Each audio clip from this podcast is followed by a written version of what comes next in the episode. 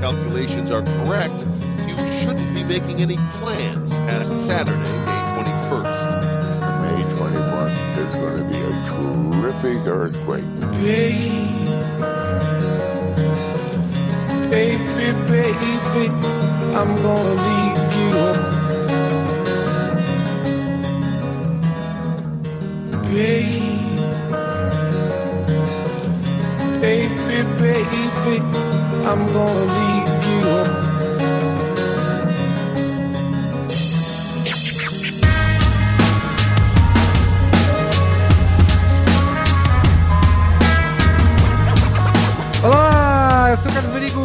Braincast número 134. Luiz Assuda, estamos aqui, vamos falar hoje.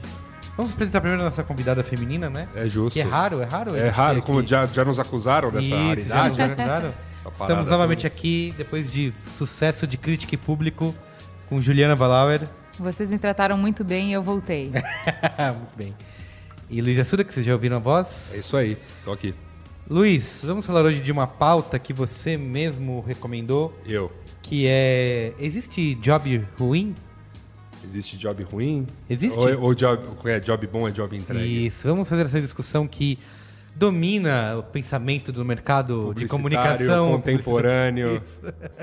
Pós-moderno. Isso. Vamos resolver aqui nós três. Cosmopolita.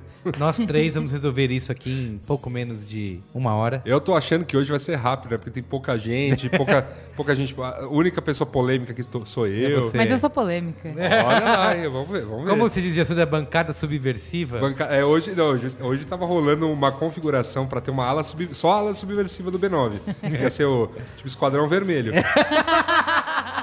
e aí eu- deu uma quebrada, deu uma quebrada, tal, Ju tá aqui, enfim. Esquadrão Vermelho, muito É bem. isso aí. Vamos ao comentário dos comentários aí? Vamos lá. Boa.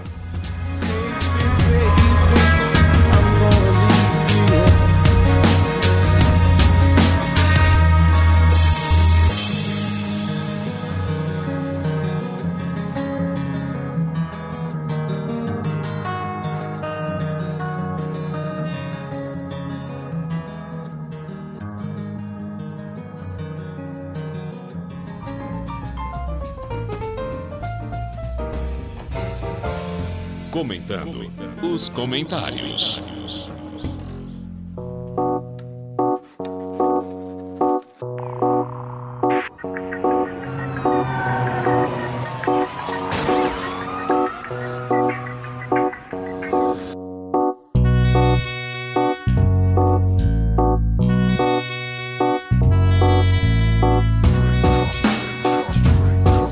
Olhando os comentários, o último programa foi o programa número 133, o Café e a Cri- Criatividade. Café e criatividade. Vocês dois não estiveram aqui, mas nós trouxemos o Will Prestes, que foi especialista, para não, não nos deixar falar. E muitos entusiastas do café na Isso, mesa, né? muitos entusiastas. E tivemos vários comentários, inclusive um deles é do Guga Mafra, editor de e-mails do Braincast. 29 anos. Eu não ia estar aqui, né? 29 anos tem o Guga? 29 anos? Ah, Não tem, vá, eu acho que tá mentindo, hein? Eu acho que tá mentindo. Essa, essa tática de parar de fazer, como que é? é Contar a idade? quando chega a 29, você para de fazer aniversário, sabe? Sim. E todo ano você completa 29 de novo. Mentira, né? Tipo, você engana por uns 5 anos, assim. São Paulo, São Paulo. Primeiramente, o sisteminha de comentários do Braincast está bombando Uau! em letras maiúsculas. Ponto de exclamação. Isso. Se você quer comentar sobre o episódio, vai lá em brainstorm9.com.br, acesse o post do programa e dê sua opinião polêmica. Ou então escreva para braincast.brainstorm9.com.br e dê sua opinião, se for polêmica mesmo, bem escrita, e acrescentar algo para a discussão. Ela pode ser lida aqui no programa. Essa semana, além de vários comentários sobre café, gourmetização e cocô de pássaro, recebemos muito agradecimentos, porque o tema de redação do Enem 2014 foi publicidade para crianças, pauta do Braincast 87. É isso aí, quando a gente fala, vem na minha que você passa de ano, não é figura de linguagem. Fiquem espertos. PS, vamos abrir o workshop 9 de redação pro Enem? é verdade, ó, esse fim de semana a gente recebeu vários Elogios. elogios, Sim. comentários no Facebook, no Twitter, e-mail, de gente falando, meu, salvou minha vida, porque eu vi o Braincast 87. Teve um cara, inclusive, disse que, coincidentemente, ele estava indo para o Enem ouvindo esse Braincast. Nossa. Esse se deu muito Esse bem. é Esse deu sorte, né? muito E- bem, cara. isso. Então, Parabéns, assim, é isso aí. Como disse o Guga aqui, vem na nossa que você vai passar de ano. Cola, cola, é, cola na minha que você passa de ano. Boa. A Juliana Balauer vai ler aqui o próximo comentário. Will Scaglione, 34 anos, arquiteto de sistema de informação, Auckland, Nova Zelândia. Que Uau. fino, né? Muito Outro bem, tá lado vendo? do mundo. Internacional. Lá, será que ele viu os hobbits lá passando pelo. Todos os dias. Olá, senhores. Gostaria apenas de comentar e, quem sabe, acrescentar informações sobre o famoso Flat White, tão comum na Nova Zelândia. Essa bebida tradicional aqui é nada mais do que um latte com um detalhe a mais. Quando se pergunta para qualquer barista aqui qual é a diferença entre o latte e o flat, flat white, eles dizem que é basicamente a mesma coisa, a não ser pelo, ah meu Deus, fruiting que todo flat white precisa ter. O detalhe do copo transparente não é parte da tradição da bebida. É bem comum cafeterias boas servirem o flat white na xícara branca comum ou no copo de papel, o famoso takeaway. O latte art, aqueles desenhos que os baristas fazem com leite, é bem comum nos flat whites aqui, ou seja, mais uma evidência de que é a mesma coisa, já que o leite tem que estar na mesma temperatura se comparado ao leite para fazer o latte. By the way, se o barista extrair um bom café e errar na temperatura do leite, fervendo leite, coisa bem comum em Auckland pela falta de mão de obra qualificada, o flat white fica arruinado. O leite perde completamente a cremosidade e a bebida fica bem ruim. Gandalf manda um abraço. Muito bom. Lembra que a gente tomou esse flat white lá no que eu falei, comentei no programa passado? Não. O Yabu levou a gente lá naquele você desce a escada no isso, é, prédio, sei, um lembro, australiano. lembro, lembro. E era isso, o, o, o grande, o carro-chefe era o tal do, do flat white. Flat white. Não foi marcante, né? Não, foi Sabe- marcante o pãozinho O- com, isso com abacate, abacate. Né? Foi muito bom, é verdade. Isso aí. Vai lá, Luiz Assuda. Manda ver no próximo. Ok. Maria Elisa Ferreira Silva, 27 anos, atriz, São Paulo SP. Olá, Braincasters. Olha só, já né, adotando aí é, chavões dos nossos amigos, né? Só faltou o Google pra falar. E aí, beleza? E aí, beleza? Rolou um Olá, Braincasters na noite, sem o Maron tá aqui, que bom. É, o Braincast 133, o Café e a Criatividade, Criatividade, me fez perceber que não sei nada sobre essa bebida que tanto consumo e me deixou com muita vontade de beber o que seria um bom café diariamente. Aí aqui está. O programa só me fez perceber que o café que eu bebo é uma porcaria e que é necessário um monte de fatores gourmetizantes para que eu possa ter a graça de beber um café de verdade. Vocês acabaram com o café que eu bebo, mas não me deram opções. Depois de. Vocês fizeram isso mesmo? Puxa, Foi um pouco, foi um pouco. caramba. Não, mas a gente deu opções. Inclusive, falamos que você não precisa gastar muito para isso. E assim, e que tu- existem momentos, né? Você não tem que tomar o café coa- é, é, moído na hora, da Nova Zelândia, com filtros japoneses. Todo dia. E todo, tem, tem Claro. momentos para isso. E outros momentos você toma lá o cafezinho da E, ca- padoca. e café é aquela coisa. é, o café também tem sentimento, entendeu? Nada como se acordar com o equipamento que você tem em mãos, Isso, e fazer. fazer. um café para a É. sua amada. É romântico isso. Que É, bonito. é, é o melhor café do mundo, É, entendeu? sim. É isso aí. Bom, de- Contexto. depois de ouvir o Braincast, eu sei exatamente o que não comprar. Mas qual seria uma boa marca de café para consumo no dia a dia que tem um preço pagável? Onde eu posso comprar esse café? Não foi dada nenhuma sugestão de um bom grão para consumir ou uma boa cafeteria. Qual a minha saída, Braincasters? Estou fadada a consumir carvão moído, pensando que é café de verdade. Ou terei que stalkear a barraca itinerante do Will sempre que quiser um café gourmet. Ai de mim, ajude-me. Preciso de café para ser criativo e não posso mais lidar com um café pilão especial. Abraço, muito obrigado, tudo de bom. Muito Tem bem. aqui uma nota do, do nosso queridíssimo Guga Mafra. Editor de e-mails. Ele falou, ele diz o seguinte para você, minha cara Maria Elisa. Falei com o Will e ele passou as seguintes dicas em São Paulo. Coffee Lab, Sofá Café, King of the Fork, todos em Pinheiros, nesses lugares você pode comprar o café em grãos. Ele disse ainda que está testando o Mocha Club, serviço de assinatura de cafés, que pode ser uma saída. Recomendou também a Little Coffee Shop, uma loja de menos de 2 metros quadrados que tem um ótimo expresso, e a Frida e Mina Sorvetes, que serve um ótimo coado. E claro, o Willow Tree Coffee, que deve ter seu site lançado nos próximos dias. Todos os endereços e links estão no post desse episódio em brainstorm9.com.br. Tem um que eu adoro também, cara, que não tá aqui na lista. Não é gourmet, Qual tudo é? mais. O Floresta, cara. Ah. Floresta é um café que fica ali no Copan. O seu Antônio Emílio de Moraes adorava tomar café lá diariamente. Tem toda uma pegada, assim. Sim. E tá lá há tanto tempo, cara. O café de lá é, é- é sei lá se atende às questões gourmetizantes aqui. Mas, cara, é muito bom. E se você é atriz, como, como diz que é, aqui Copan, aquele prédio famoso, tal, do lado da Roosevelt. É isso aí. Você tem que ir lá. Tem que ir lá. Ah, E, esse- vem- e lá vende café também, tanto moído, na, eles moem na hora, quanto você pode levar em grãos. Ah, muito bem. É, a gente tá questionou aqui, falou de alguns cafés que. Lembra, a gente foi no Coffee Lab, Juliana? Sim. E eu fiz lá o ritual número um. E realmente tem esse negócio de comparar o café gourmetizado com o café do dia a dia.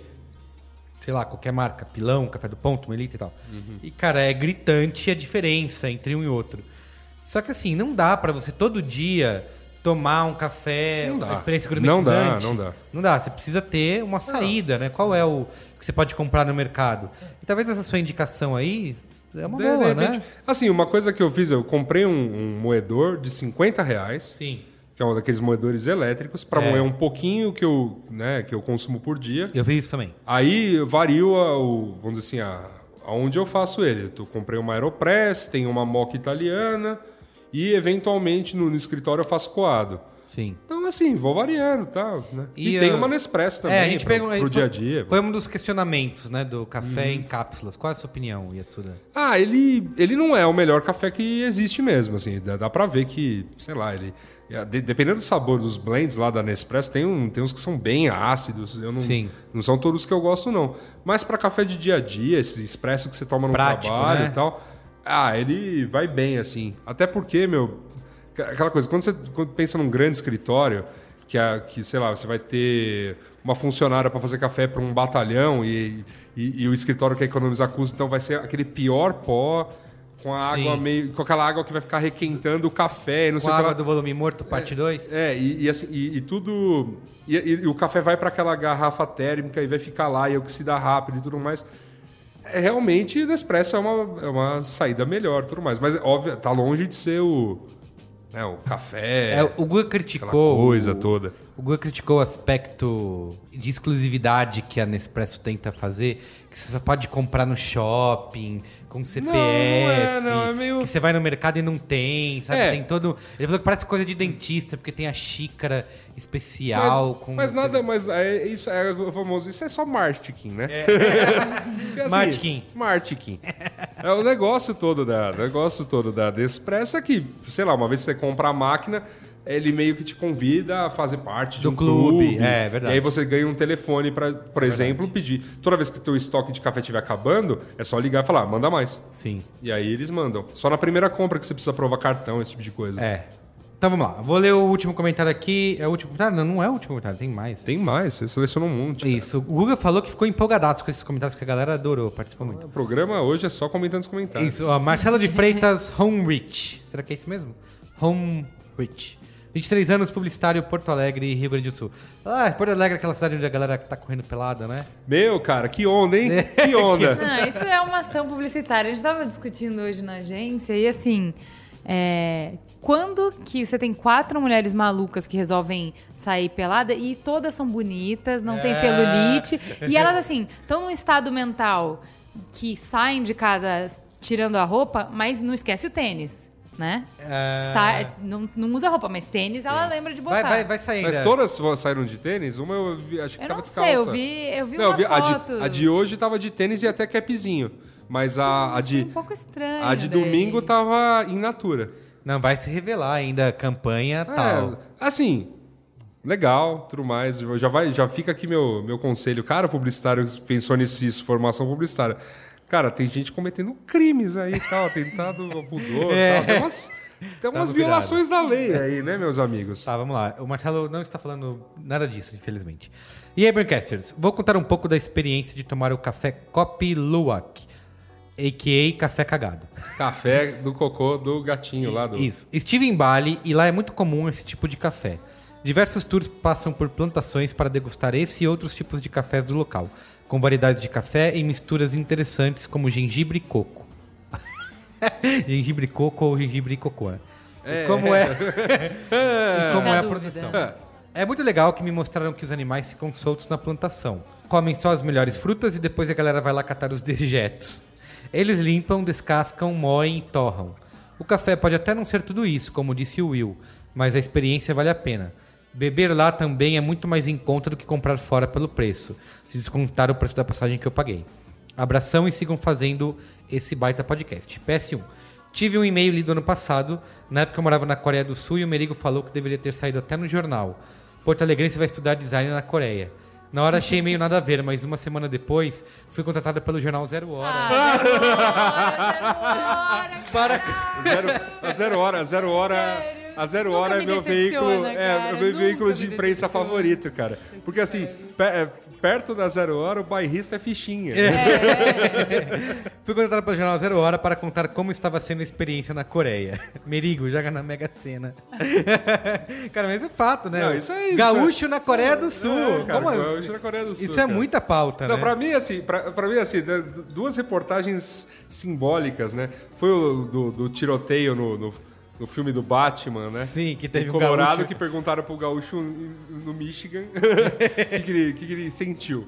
E, e finalmente, acho que esse pra mim é o melhor de todos. A capa da vez que o, o navio tombou lá na Itália, que as pessoas Ritorna, morreram e tal, cazzo. foi drama gaúcho. Essa capa saiu. Drama gaúcho. Drama gaúcho. Tipo, pessoas morreram. Os gaúchos estavam, tipo, tudo bem, estavam lá no meio, mas saíram bem, tá todo mundo vivo, todo mundo pra contar a história. Drama gaúcho, cara. Muito bom. É demais. É demais. gaúchocentrismo, né? É, não, ze- a Gaúcho zero hora, cara. A Juliana vai ler aqui o último comentário. Gabriel Bright, 24 anos, estudante de engenharia mecânica, São Carlos. Olá! Gostaria... Tem muitos as. Gostaria de compartilhar É, é, uma é, forma. então tem, é, é o lá de. Olá! Olá! É isso aí. Foi mal, foi mal. É isso. Olá! É isso. Gostaria de compartilhar uma forma diferente de fazer café que aprendi com um cara chamado Mike Cooper no canal de bebidas do Jamie Oliver. Jamie Oliver's Drinks Tube. A técnica é chamada Cold Brew Coffee e para não deixar o e-mail gigante, segue o link para quem quiser aprender. O link vai no post, certo? Isso, vai.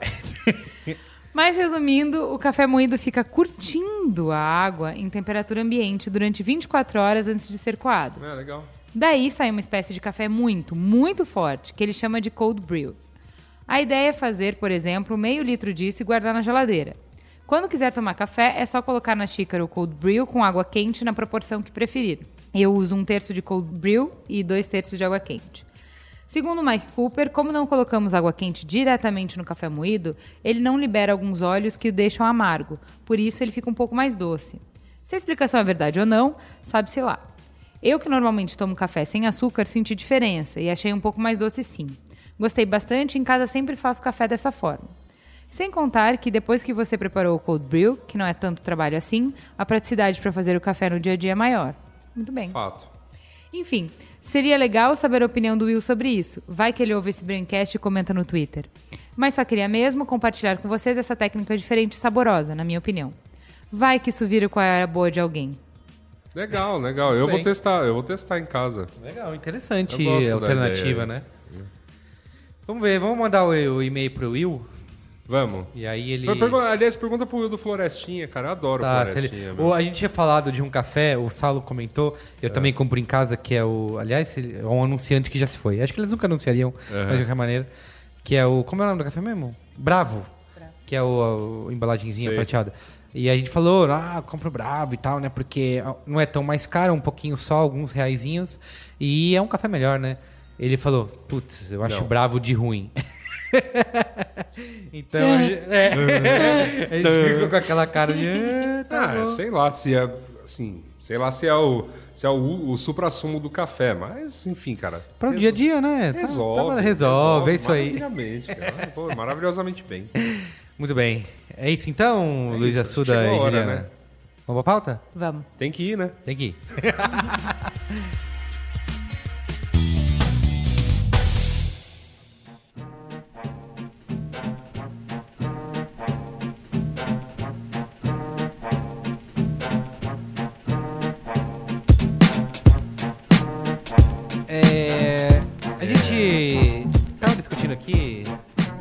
Pauta. É, isso aí. É importante. É importante. Faz a introdução, assim. É o seguinte. Você não, que é o- como- vou contar com carinho. Você que é o guardião da, da da pauta. pauta, Vou por contar- favor. Eu vou contar uma história Aliás, pra vocês, na temos verdade. que é dizer assim, parábola. esperem próximos braincasts só baseados em ideias do Yasuda, porque hoje ele Eu estava dei- inspirado eu dei umas e mandou várias. Ideias pra, pra- até Pra o fim do ano. é. Isso. Bom, Vai lá, Yasuda. é, A parábola é a seguinte: certa vez. parábola. É uma parábola, é uma parábola. certa vez, comentava com o pessoal da agência, né? Porque eu trabalhava ainda em agência, principalmente assim, diretores de criação ou diretores de arte ultra seniors, aquela coisa toda. Se, sei lá, se o, que, o que realmente valia a pena, sabe? É, em termos de trabalho. Tipo, se desgastar daquela maneira, você tentando forçar a grande ideia, as grandes ideias, blá, blá, blá, e sabendo que o cliente não quer, né? Aquilo, ou, sei lá, colocar o dinheiro no bolso, efetivamente, entregar o job, estar pronto para a próxima, ser o cara que, enfim, performa bem, blá, blá. ou até mesmo fazer isso de uma outra maneira, sei lá, sair do mercado e passar a fazer um determinado trabalho que não é o mais criativo, não é o mais Sim. é, Glamuroso. glamuroso, mas que dá dinheiro. E aí. E, e assim, o que eu percebi na época assim, é que existia uma certa relutância em acreditar que, os, que a segunda via era uma via. Assim.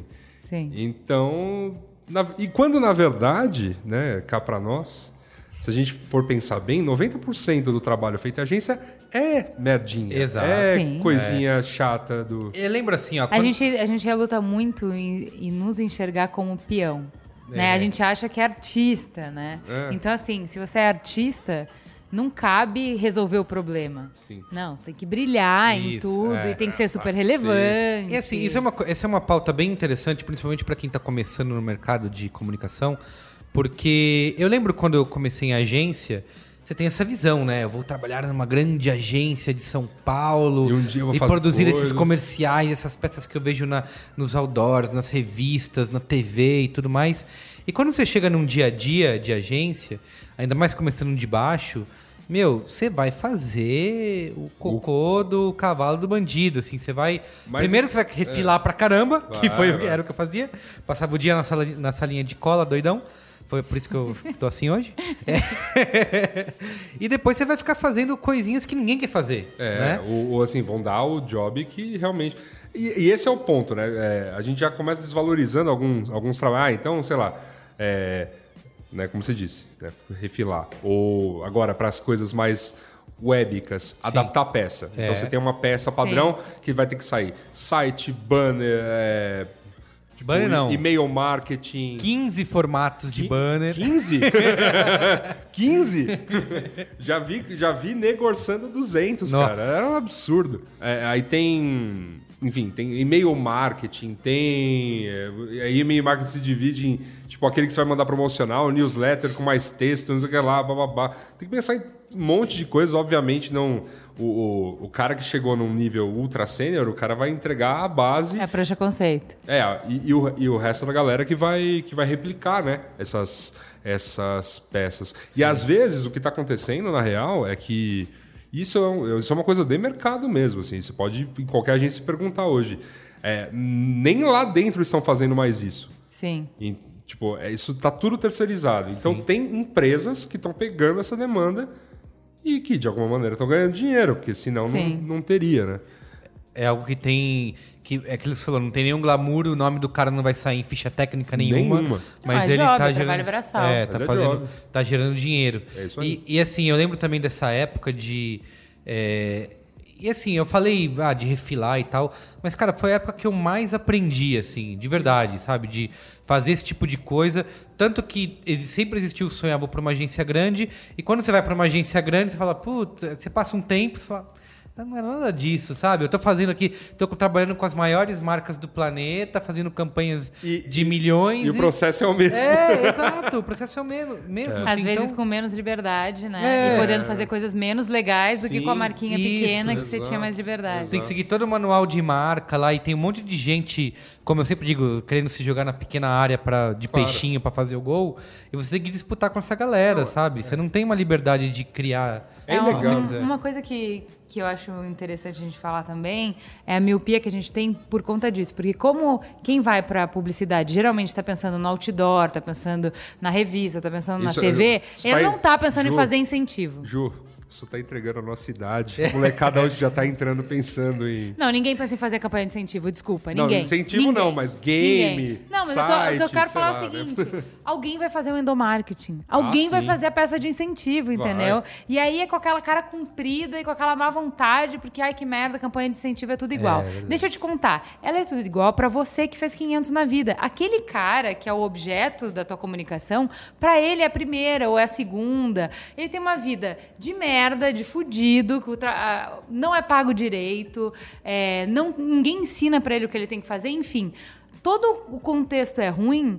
E a tua campanha é a melhor coisa que aconteceu na vida dele, sabe? Muitas vezes a campanha de incentivo é a parte legal, é a parte descolada, é a parte divertida. Então, assim, não diminui o trabalho. Você tem chance, sim, de fazer diferença na vida de um monte de pessoas. Pode ser mais legal. E o chefe dele, que vai aprovar a campanha, ele vai tentar deixar a campanha o mais chato possível. Você tem um papel importante aí de tentar fazer a campanha ficar o mais legal possível. E dá pra deixar ela lúdica. Você pode trazer referências que aquele cara que tá aprovando, que tá pedindo, não tem a menor ideia. Ele só quer o beabá, uma coisa bem quadradinha, sabe? Então, assim, é um trabalho que não vai te dar prêmio nenhum, é um trabalho que não tem glória nenhuma, é um trabalho que não tem fama nenhuma, mas assim, se você simplesmente tirar a cabeça assim do seu mundinho, você vai ver que dá pra fazer diferença com esse Claro, trabalho, dá pra ser super claro. legal, É sabe? que a galera quer ir pra. quer fazer trabalho e quer ver na rua, né?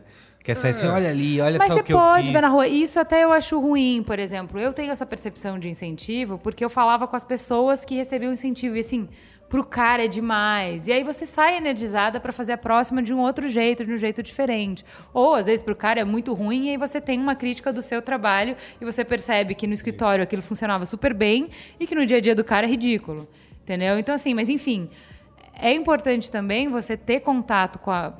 Onde que aquela peça vai ficar e para que, que ela serve, para você Sim. entender a importância do seu trabalho. Uma- né? uma- eu trabalhei numa agência, uma época que fazia, era especializada em marketing direto, e eu passei lá, acho que fiquei nove meses só. Foram nove meses fazendo mala direta, né? Fazendo cartinha de banco, cartinha de companhia de eh, telecomunicações, de telefonia. E é isso, sabe? Com, com promoção, com oferta, nananã. E, e, assim, em vez de ficar infeliz, eu até tomei uma postura assim. Eu sei que tinha muita coisa merda que eu fazia e que eu não, não me orgulhava daquilo. Mas tinha uma coisa muito legal que um dos clientes era a CD e tinha que fazer mala direta é, pedindo doação e tal. E eu escolhi esse cliente, como falei, com esses e, e eles davam total liberdade, né, de fazer o que você quisesse. E eu escolhi esse cliente para falar, meu, com eles eu vou fazer, eu vou criar, vou fazer uma coisa legal e que estimule as pessoas a fazerem doações, etc.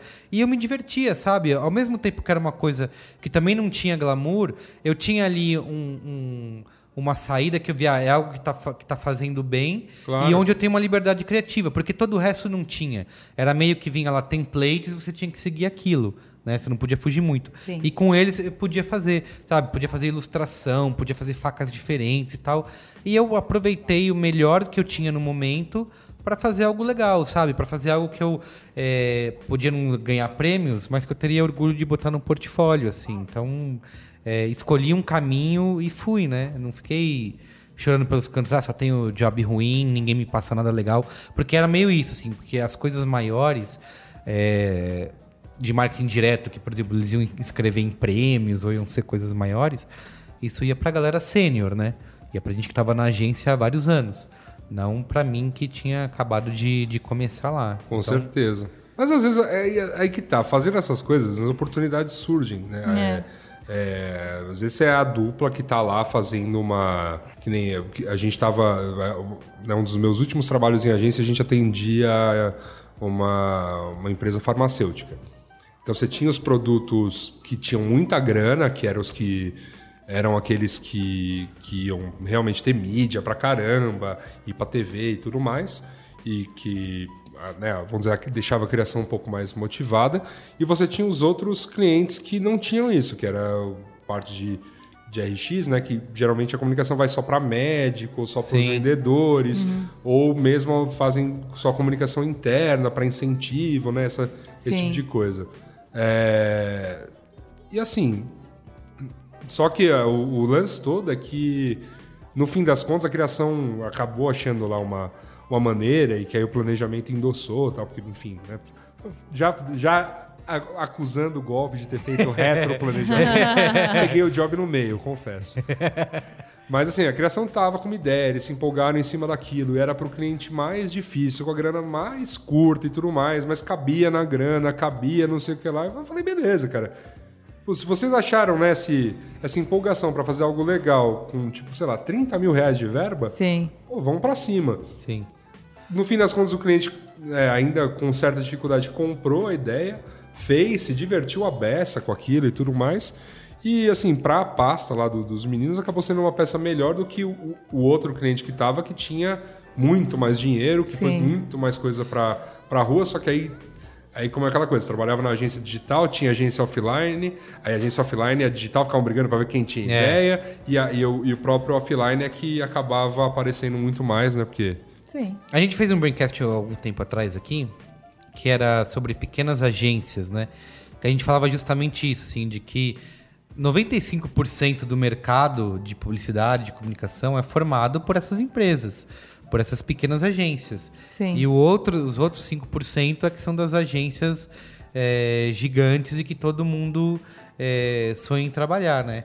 Então, assim, a sua chance de começar no mercado pegando logo filé é muito pequena, sabe? É, você entra numa agência, até quando você, ah, você fez todo o caminho, começou como estagiário numa agência da sua cidade, foi crescendo, uma agência média, chegou numa agência grande, uma agência gigante.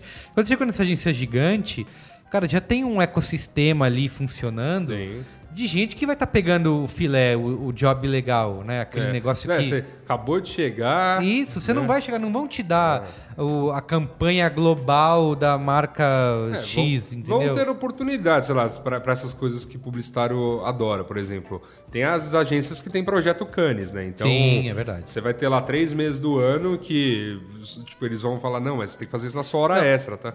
E aí você vai ter um tempo lá E na cara, sua hora extra um trabalho, pra Cannes. você- quando, você, quando você conseguir, finalmente, depois desse caminho todo, entrar num trabalho desse gigante, você vai ter uma ficha técnica enorme e o seu nome vai, vai ser mais um, porque todo vai ter um monte de gente dando pitaco. E eu lembro muito assim, quando entravam, principalmente quando a agência é mais tradicional, né, para usar o eufemismo, é, os caras gostam de fazer comercial, né, filme para TV. Sim. E quem se envolve nisso são os VPs de criação, né? O dono da agência. Eles vão lá, querem escolher até a roupa que a, que a personagem vai usar no, no, no, no comercial. Então, você tem que ter uma. uma né, descer um nível e falar, meu, isso ainda não, não tá pra mim, Não, sabe? isso De- a gente. E agora, assim, né? Isso é o papo todo só a respeito de qualidade do trabalho, comparar, sei lá, fazer um trabalho ruim dentro de uma agência com um trabalho bom dentro de uma agência. Quando a gente começa a colocar na, na- vamos dizer aí, na ponta do lápis a questão grana, aí que eu acho que talvez a coisa fique muito diferente. Por exemplo, quanto ganha um assistente de arte, um, vai, um, um, um diretor de arte recém saído do- da faixa de assistente? Um júnior. Uns, é, uns 4 mil, 5 mil reais? Menos, Se talvez? muito, é, Se muito. é, é. Então, aí menos. tem... Óbvio que não vale para todo... Não é regra, mas assim, sim, tem. Esses grandes anunciantes, tem anunciante, dependendo do, do banner, dependendo da complexidade dele, paga, chega a pagar pela produção de um banner 2 mil, 3 mil reais. De um banner. Um banner. Desses 200. É. é, Aí, a, obviamente, a agência que vai faturar isso. Sim.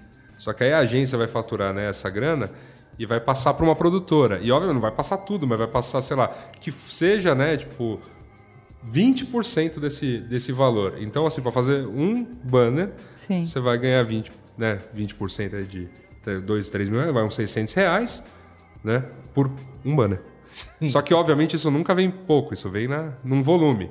Sim. E de repente você fazendo o, né, o Você, como, como uma metáfora, como diria, uma metáfora do, do glorioso Jeff Paiva, você limpando o cu do elefante, você vai ganhar mais dinheiro do que, Vai sair do alguma que coisa. O, do que o, sei lá, o diretor de arte sênior, se bobear. Sim, Dependendo da agência. Mas eu queria fazer uma pergunta pra vocês. A gente não tá aqui meio num discurso de.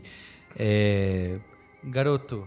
Sai dessa. Não, não, Não, né? Não, não, sai não, dessa. não, Não, calma. Calma, calma, não faça isso. Garoto, conforme-se aí, você vai fazer Não, merdinha não, o resto não, da é, vida, não, é? Não isso. tá um pouco. Eu acho, eu acho que não. É assim, não é, não é conforme-se. É encare. É diferente. Sim. É, não tem trabalho ruim, sabe? Eu- eu- é uma, uma crença que eu gosto de ter. Sim. Não tem trabalho ruim. Trabalho vai te, vai te agregar alguma coisa e vai te dar alguma coisa que você vai usar quando você chegar no, no, no Big One, tal, no, no trabalho, né? Se você quiser essa coisa de prêmios e tudo mais, né? do- que, que tanto encanta a- a- o mercado publicitário. Vai ter um. Assim, fazer o trabalho ruim vai te dar bases para fazer o trabalho bom. Seja agilidade, seja, pô, você sabe, de tanto fazer uma porrada de formatos, você sabe em quais formatos pensar na hora que você for planejar a parada do zero. Não, e assim, tem, a, tem o lance de que a vida já é muito difícil para você fechar portas. Sim. Então, assim, quando você encara com tesão o trabalho árido, sabe? Quando você não enche o saco do cliente, porque o que ele quer, cara, é só. Assim, eu não sei mexer nessa coisa de Photoshop. Você pode só virar um pouco para a esquerda, botar um pouco mais azul, estourar o meu logo, make my logo bigger. Se você simplesmente fizer isso porque ele quer, e você já entendeu que não adianta explicar, que não sei o quê. Se você fizer isso, você ganhou um aliado no cliente, no seu diretor de criação, no atendimento. Você vai criando uma base de aliados. Uma hora o job bom vai vir. E vai vir pra quem? Pro cara ponta firme que entrega tudo, rindo, na hora, de boa Tranquilo. vontade, entendeu? Então, que, assim. tá- que entendeu a resposta. É, assim, faça amigos. Entendeu? Fa- faça pessoas que queiram te passar o job. Sabe? Puta, pra aquele cara, aquele cara, porque tudo que eu ponho na mão dele, ele resolve. Não importa se é bucha ou se é filé. Esse Exato. cara resolve. Cara, eu- esse- acho que esse é um ponto legal até de comentar, porque né, em agência é muito comum esse tipo de birrinhas, né? Tipo, Sim. a birra do planejamento com a criação, do- da criação com atendimento, do, enfim, dos GPs com, com atendimento, com planejamento. Enfim, todas as áreas têm suas birrinhas. E, assim, obviamente você acaba se estranhando com algumas pessoas, porque o dia a dia do, de uma agência é, é- bem. Né, te, te leva a alguns extremos, né? Em, em algumas Sim. situações. Mas, na medida do possível, né? Você tem que ter, tem que tentar ter a melhor relação, a mais harmoniosa. E realmente tentar fazer o máximo de aliados. Cara, ter um atendimento que que te segura, que te suporte, te dá uma abertura no cliente muito boa.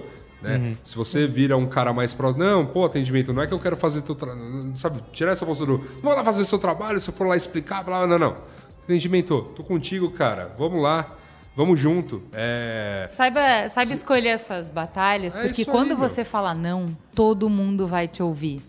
Quando você falar, isso é ruim, eu não vou levar isso, o cliente pediu, mas eu não vou levar isso porque isso é ruim, porque isso não vai resolver pra ele, isso vai voltar para o nosso colo e ele vai ficar frustrado que a agência, porque no final a culpa sempre é da agência, né? Eu não inovo há tanto tempo porque eu não tenho uma agência inovadora, então isso vai cair no nosso colo de novo, eu não vou levar.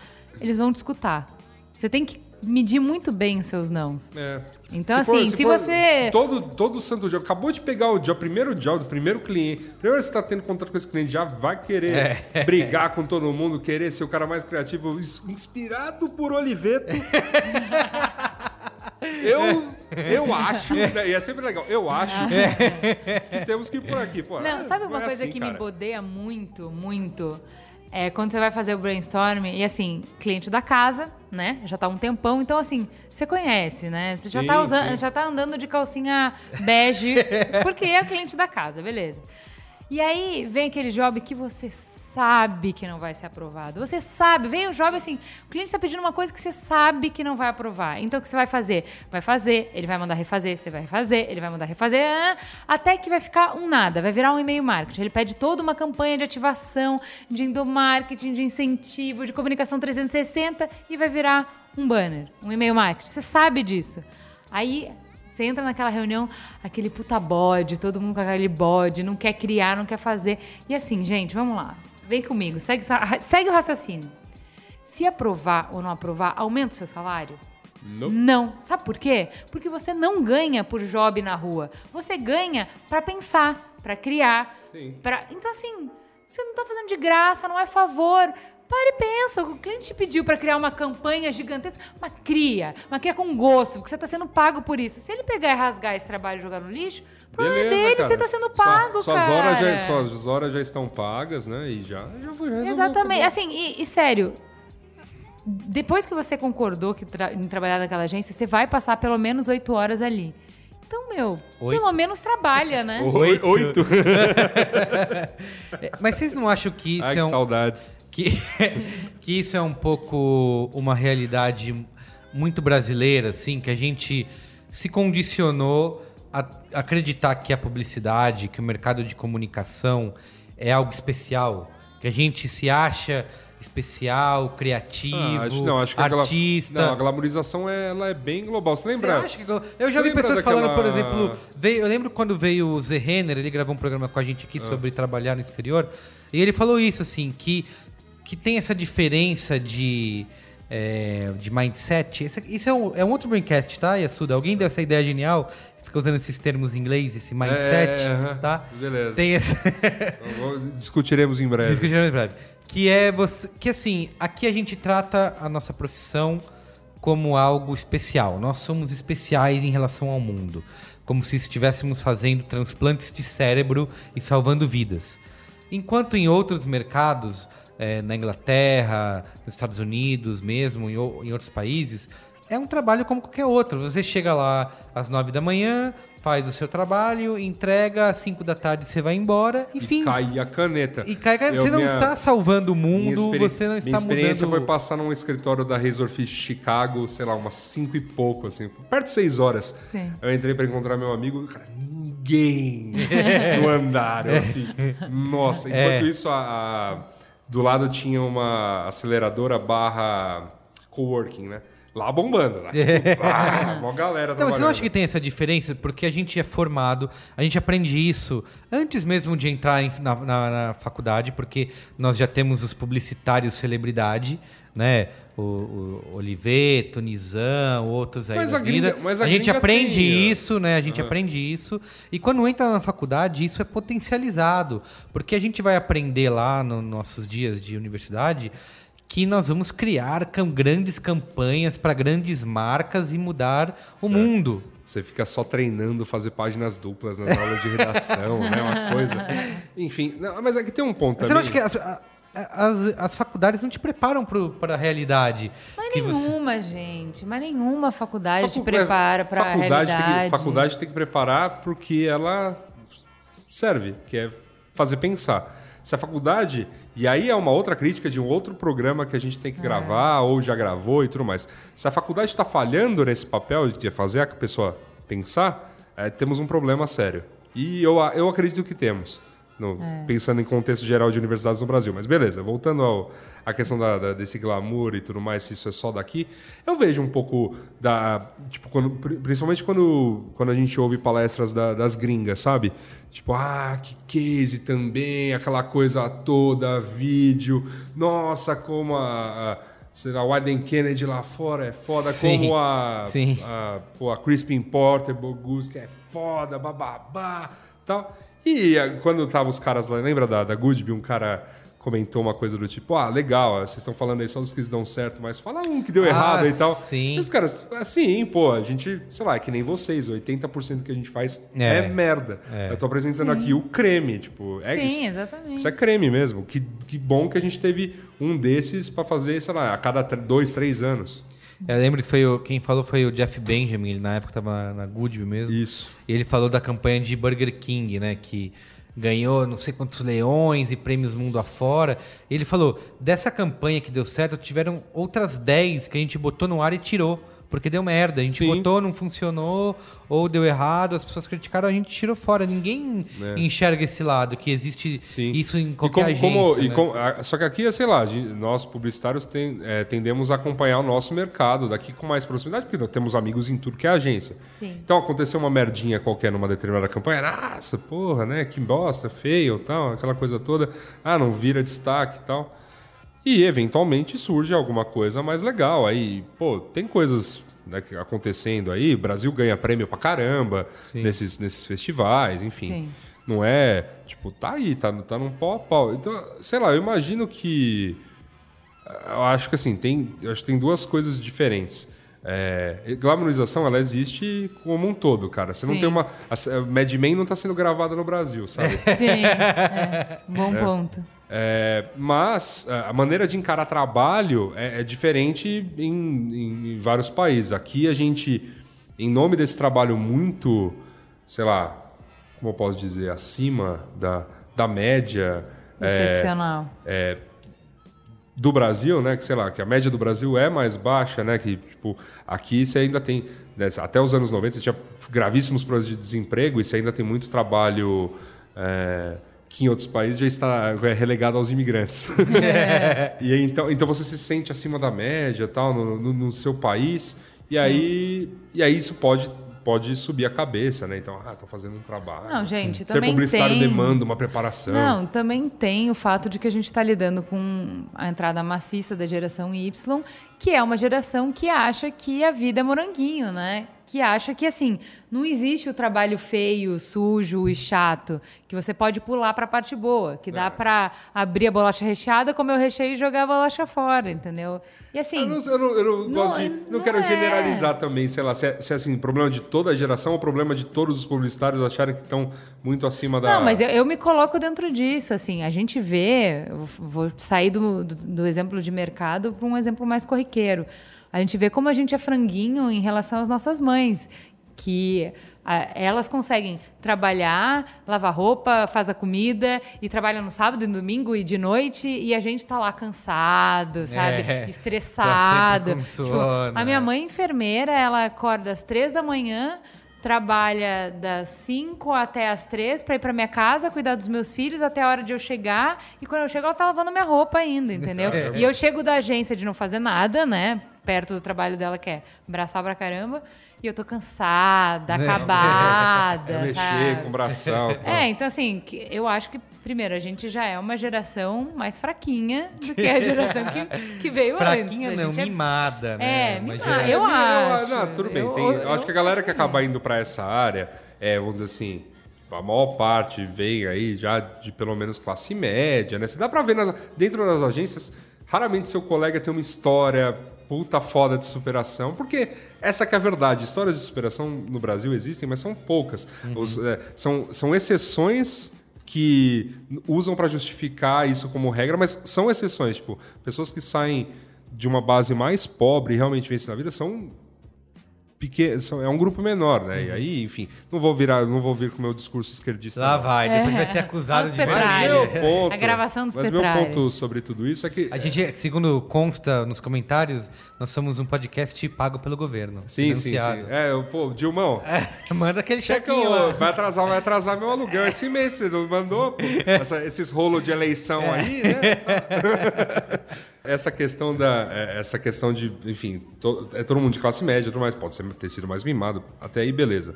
Aí você tá numa área que ela é mundialmente glamorizada. Tem um festival em Cannes. Sim. Pra isso. Sim. É, tipo, é cinema e Sim. publicidade, entendeu? E, pro- e a- e a história desses, dessas duas artes, vamos dizer, tá muito é, ligada, né? Porque, assim, com a, com a questão da evolução do cinema, você também ah, abriu a- o grande... né, A grande publicidade, que eram os filmes, né? Sim. A coisa de passar É. no cinema e na TV, é, é, vem daí também, né? São duas coisas que andaram juntas durante todo o século XX. Então, tem glamour dessas duas áreas. Ser publicitário te permite estar perto É. do, do que é considerado. Existe aquele papo que a, gente, que a gente já comentou algumas vezes em conversas no bar, Yasuda, sobre todo publicitário ser um artista frustrado de alguma maneira, né? Sim. É de. Pelo menos os bons. É, o cara ou ele queria ser músico, ou cineasta, ou artista Escritor. plástico, ou escritor, e ele ia ca- tá trabalhando em publicidade. Você acha que é verdade isso? Assim? Ah, não sei porque tem tanta área Por isso hoje é- em dia na publicidade. Por isso, que é inclusive, meio- que rola essa frustração de você pegar o job do dia a dia, que é fazer folheto, É. fazer Sim. o take one, eu, assim- fazer o, o- Como aqueles negócios de supermercado que vai no. no encartado no jornal lá, É, o tabloide, o- Tabloide. é, tabloide. É. com as Enfim. ofertas. Tem gente que vive disso, né? Só Vive. faz e disso vive bem, e cara. vive Vive, bem. de boa. É. Quer dizer, vive bem, né? Aquela... Meu ponto é, eh, o mercado é uma, uma, uma zoninha, assim, sabe? Pessoas ganham pouco, viram muita noite, a qualidade de vida não é, né? As pessoas não têm a percepção de que estão tendo uma qualidade de vida por um, por um processo meio cíclico aí de, de coisas. A gente está no ponto em que, assim, ah, você tem... O mercado é super glamorizado, então as pessoas querem entrar, querem estar nessa, querem fazer as coisas, porque uma vez a cada três anos a tua agência vai fazer um job puta legal. Sim. Mas uma vez a cada três anos. E assim, e é uma equipe que vai, né? Não é a agência, é- não é- acaba sendo a agência inteira que se envolve naquele job especificamente. E em nome disso você vai ficando tal, você vai aguentando hora extra, você vai aguentando esses jobs mais pesados, você vai aguentando o salário, né? Que é mais minguado caindo. você vai aceitando umas coisas e, cara, quando você vai aceitando, vão entuchando mais. E, e é isso. Não sei, assim. é, Essa, essa ilusão de que, pô, o nosso trabalho é super glamouroso, super tudo mais, é, ajuda a alimentar uma área pior, que talvez na gringa pode ser que essa ilusão tenha quebrado. Apesar de saber que existe glamour na publicidade, apesar de saber que, que, que pô, você pode ganhar prêmios e tudo mais, o cara encara aquilo como um trabalho. Trabalho do dia a dia. Então, Sim. beleza. Meu, deu seis horas, caiu a caneta. Não tem essa de fazer hora extra, não tem essa de não varar a É, noite mas porque é essa que- concorrência é não, mas é que importantíssima. essas- isso, é, isso de ficar até mais tarde depende de outras coisas, né? Assim, é, minhas amigas que trabalharam fora, que elas falam assim, não existe desemprego como existe aqui. Então não existe 300 neguinhos lutando pela tua vaga. Então assim, Mas, Ju, não não existe, existe- essa não existe essa pressão de que assim, se você não fizer, tem 15 aqui que vão fazer. Pela metade Assim, do preço. é, não, você simplesmente vai embora, porque Mas você, você tá não aceita essa década. condição e o outro cara que tá ali querendo seu trabalho também não aceita, ninguém vai tá aceitar. uma, a gente tá uma década sem desemprego no país. Já tinha que ter. A molecada já tinha que estar vindo um pouquinho mais de. Hum, Puta, mas não, assim, não, não assim, porque Problema pelo é que menos tá- na, não, o na- problema é na que nossa, tem nosso reflexo, mercado tem, Tem assim, se reflexo. você falar eu não vou fazer, tem 15 para fazer o que você não vai tem fazer. reflexo, mas tá tendo, tendo reflexo da coisa errada. O cara entra estagiário numa determinada empresa.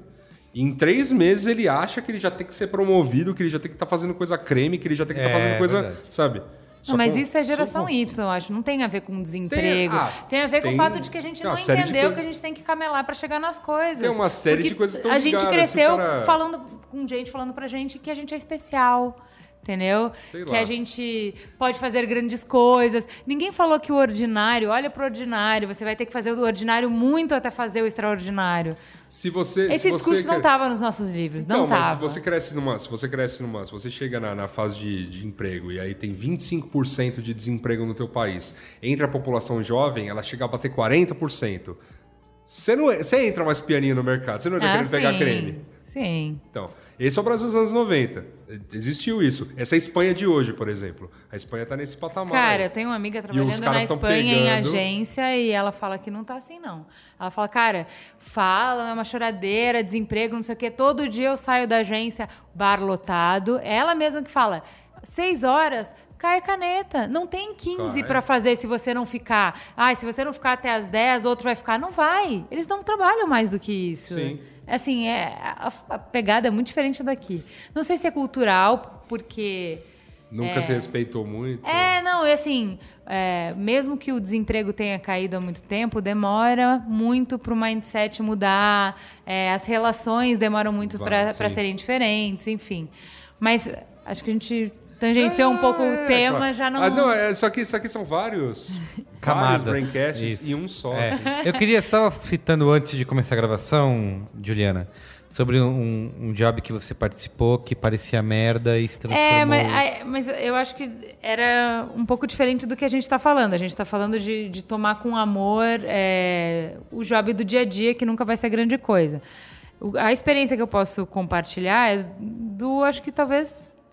Assim, eu tive alguns jobs que eu gostei, mas o job mais legal até hoje que eu fiz começou como um job merda que é, eu tinha acabado de entrar na agência e era uma demanda do dono da agência. E donos de agência, né? Vocês sabem como é que são, né? Não tem muito contato com a realidade, muito megalomaníacos. Então ele tinha pego o job da vida, vamos lá, fazer uma coisa incrível que estava fora do escopo da agência. A agência não fazia aquilo que era um festival de música. E o festival de música era para trazer uma concorrência mundial para trazer o Woodstock para o Brasil, o, o, show de comemoração do aniversário do Woodstock para o Brasil. E assim, ninguém queria fazer, porque era óbvio que esse job era loucura, ele tinha fumado e Ia da onde ele merda. tinha tirado isso. ia ficar todo mundo trabalhando, trabalhando e não ia dar em nada. Mas, né, eu era nova, tinha que fazer, vai lá e faz. E como eu era nova ainda e tava muito empolgada com tudo, tudo na vida eu acho muito empolgante, eu achei demais. Já pensou o Woodstock, aquelas aspirações, a gente começou a. Não, qual é o espírito do, espírito do Woodstock? Como é que a gente vai fazer para trazer esse espírito para os dias de hoje? Yes. Uma puta piração. E a gente fez e tal. E bom, tudo isso meses e meses depois, muito trabalho depois, muitas coisas que deram errado no caminho e acert- acertos e erros, acabou virando a SWU. Foi um projeto do caralho que eu amei participar e que teve um monte de nuances e um monte de coisa bacana que no final Teve tudo voltas. saiu. É. Mas volta. Tudo saiu do papel. Isso que eu quero dizer, assim, nada é do jeito que a gente gostaria, nunca vai Claro. ser, mas saiu do papel. Teve gente que se conheceu no SW, teve gente que começou a namorar no SW, teve um monte de experiência de vida, fez parte da vida das pessoas. Eu acho que no final, a Não, é ambição uma coisa final que que, você- a gente tem é essa, É, fazer é. parte da vida das Não, pessoas. é uma coisa que você vê acontecer, né? Você- quando você tá lá no dia, você fala, caramba, eu ajudei É. a fazer isso aqui É. acontecer. É um sonho, uma coisa que estava na cabeça de alguém e que sai do papel com a ajuda de um- milhares de pessoas Claro. suando e entregando. Então, assim, mas era o Job Mico. E assim, não era o Job Mico na primeira reunião. Não foi o Job Mico um mês depois. O tempo inteiro que eu encontrava com todas as pessoas da, da agência, todo mundo falava: Isso não vai sair, isso não vai sair, isso não vai sair nunca. E saiu. E saiu, tá aí, entendeu? Então, assim. Contou uma É. história durante um tempo e tal, né? É, assim, bottom line. é, escolha suas batalhas e acredite, cara. Tem, que acreditar, porque Eu- senão. Eu tenho umas histórias aí, principalmente dessa fase que eu larguei todo esse glamour tal pra abrir minha, minha empresa, né? Sim. Que, cara, assim, uma vez que você tem empresa, aí o drive muda mesmo, assim. Você pega com o mesmo amor fazer um job que a gente tá fazendo agora, que é reescrever 400 e-mail marketing. do- Que ninguém quer que fazer. ninguém quer fazer, mas você pega com amor porque, cara, tipo, eles vão pagar o que eu tô pedindo? Vão. Beleza, Sim, bro. é aí. Vamos aí, vou fazer, vamos fazer. Então fazendo, beleza. Sim. Como você pega algumas coisas que acabam aparecendo que jamais pisariam numa agência por não ter o dinheiro ou por não serem, se no caso dessa, até uma ONG poderia atuar pro bono, mas não uma ONG tipo essas ONGs mais famosas que você ajudaria com, né, com o maior prazer, tipo a ACD. A ACD trabalha com, os- pô, quantas agências ou quantas empresas não trabalham pro bono, né, para para ACD. Agora não é o- não era o caso dessa, porque ela trata de um tema até muito não tão popular assim que é o feminismo, né, e as lutas, a lutas, lutas pela igualdade de gênero. E aí elas Gosto disso. Eu elas trabalho vieram- para bono, tá? Pode me chamar pra essa. ela, elas vieram com a gente, falaram, ah, a gente tem uma verba tal para fazer uma, uma coisa e tudo mais, o que, que você acha? Então eu sentei com elas, desenhei uma estratégia para para aquele, pra aquele job específico. Eu falei que, pô, como elas tinham que manter, a gente aproveitar aquele job para começar a ativar o Facebook delas, que aí ela- depois elas iam conseguir manter com as coisas. Mas assim, o formato da coisa é usar mais fotos do que só jogar link, né? Que tava Sim. muito largado, tava muito. Assim, elas, elas já tinham uma boa capacidade jornalística da coisa, e, aliás, é excelente de, de colocar notícias e, e estudos sobre, sobre essas questões, é, só que não estava atrativo. né? Sim. E aí, aí esse job ajudou a, a dar uns toques nesse aspecto. Ó, aqui a gente vai fazer um monte de imagem, depois quando vocês forem tocar né, o, o Facebook de vocês e, e e já com o site novo de vocês, que é tipo um blog, é, vocês vão ver que dá certo. Blog não, é portal. E beleza, aí fizemos o job, assim, pô, pouca coisa, era coisa simples, mas tudo foi bem entregue, assim. Então, ah, era um site que tinha que mostrar uma pesquisa, né? Então a gente trouxe um site legal, com uma navegação gostosinha, tudo mais, e, né, deu certo. E aí junto com isso, ah, para fazer um- uma espécie de gancho, a gente fez uma enquetezinha toda animada, que você tinha que responder quantas horas você trabalhava por dia, e aí você arrastava íconezinhos, tipo, era um negócio que elas nunca tinham feito e assim, que é um site peanuts para qualquer agência, qualquer Sim. Coisa que você está fazendo, faz isso numa boa. E junto com isso, um- um- uns infográficos legaisinhos para conseguir postar no Facebook e ver se aquilo dava atração. E aí deu, tipo, teve uma, uma boa visitação, assim. A gente teve um mês só com esse. só para essas sessões, assim, do- do- desse trabalho específico. Praticamente o que elas têm um mês inteiro lá, ou mais, em dois meses mais ou menos de visitação em todos os canais delas. A gente deu, né, sei lá, triplicou base de Facebook, que era nada. Enfim, Sim. só com os númerozinhos, se você vai falar em agência, ah, é tudo pequenininho, tudo Sim. aquela coisa, mas como é pra ONG, elas nunca tinham trabalho, elas falam, pô, é demais, pô, porque, porque efetivamente elas falam assim, você, você não tá vendendo um produto, você não tá vendendo uma Coca-Cola a mais. Sim. Você tá, tipo, no nosso caso é cada um like a mais ali né, na página, ou cada visitação que você conseguiu trazer de uma pessoa que não, que não é leitora frequente das coisas que a gente publica, é uma mulher a mais que você tá impactando, um. Sim. homem a mais que você tá impactando. é, é, Que com- vai multiplicar isso de alguma maneira, Exato, né? então pra nós isso vale. Então, pô, já é, já é muito bom assim ouvir, pô, que bom, né? Sim. Que deu resultado. E pra, né, tipo, coroar isso aí mais ainda, elas concorreram a um prêmio na ONU pelo trabalho de comunicação digital Ai, desse foda. ano. legal. Que legal. Pô, foi bem legal. Assim, eu falei, meu, Sim. Foram.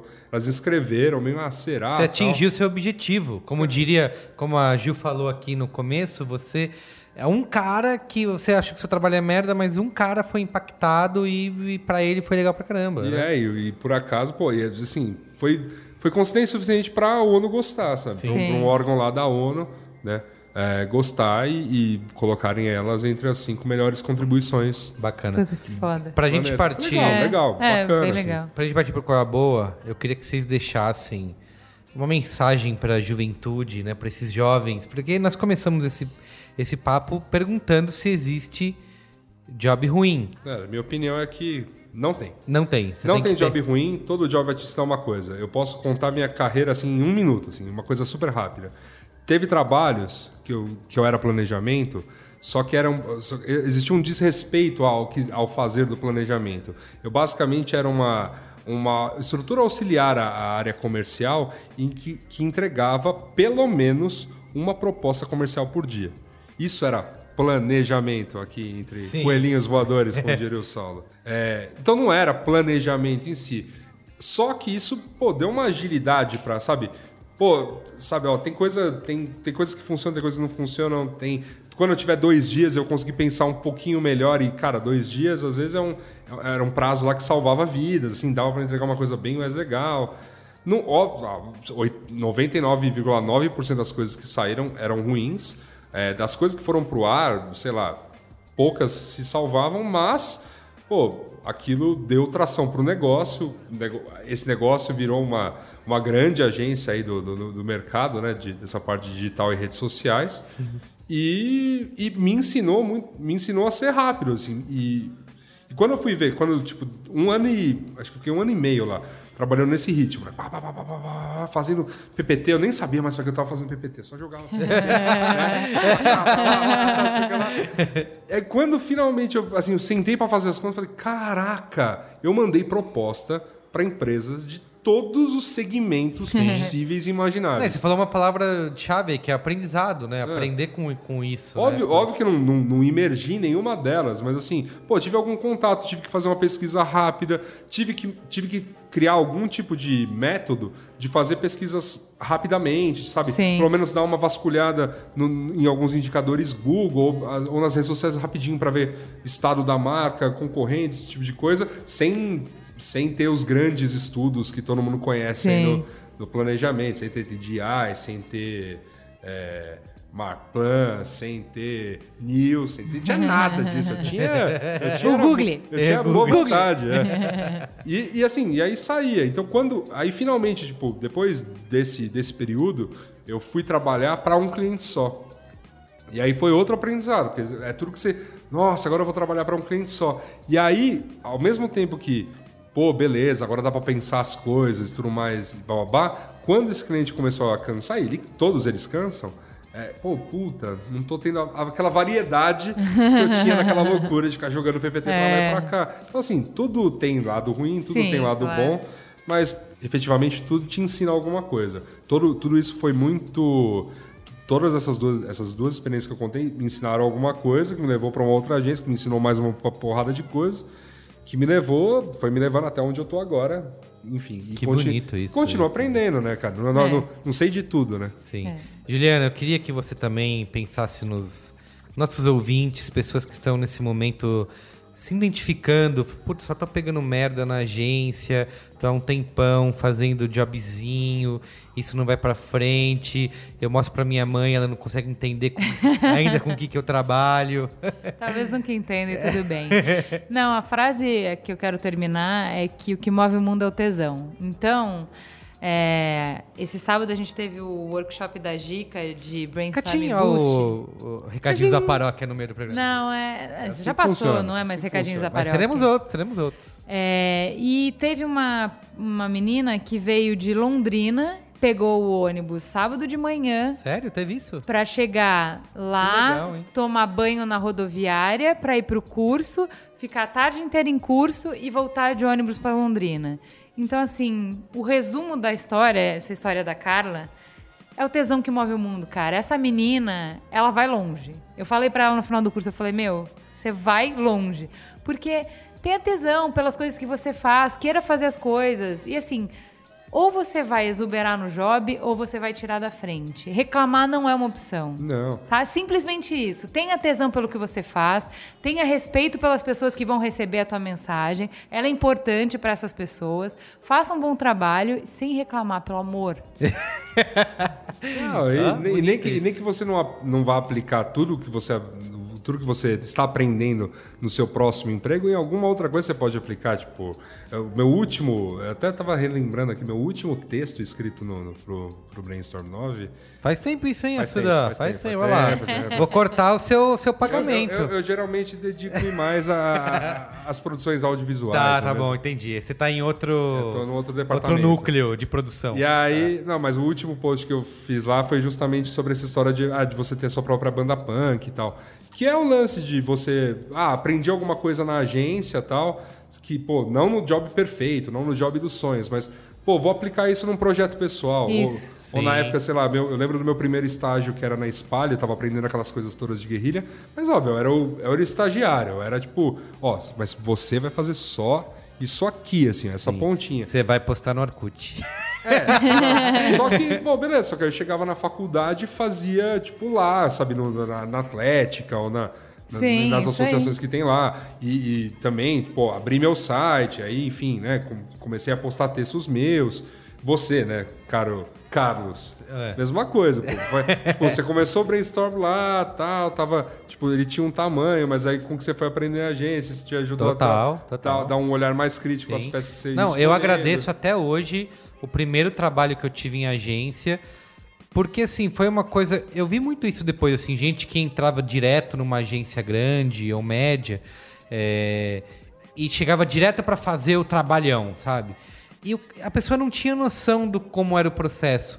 E esse meu primeiro emprego, como eu disse aqui antes, cara, que eu fazia de tudo, que eu criava, planejava, refilava, ia no correio, ia na apresentação, ia em tudo, tentava vender a ideia, vendia pro chefe. Meu, aprendi o processo inteiro aí, sabe? Assim, até quando eu entrei nessa agência que era, tinha acabado de abrir, era nova, é, nem planejamento tinha, sabe? Era criação e atendimento. Então, a criação tinha que fazer o planejamento também. Então, cara, isso valeu muito pra mim, assim, de ter, de, de conhecer todo esse processo de trabalho. E eu, é uma coisa que eu carrego até hoje, assim. Cara, eu posso falar, a Gil falou de, de tesão, era uma época que eu madrugava, assim, e não era madrugar uma vez, não, madrugava às vezes duas, três vezes na semana, é, fazendo um trabalho, e cara, e eu curtia pra caramba, assim, sabe? Eu não reclamava, eu não, eu não chegava e falava, nossa, eu tô trabalhando, não aguento mais.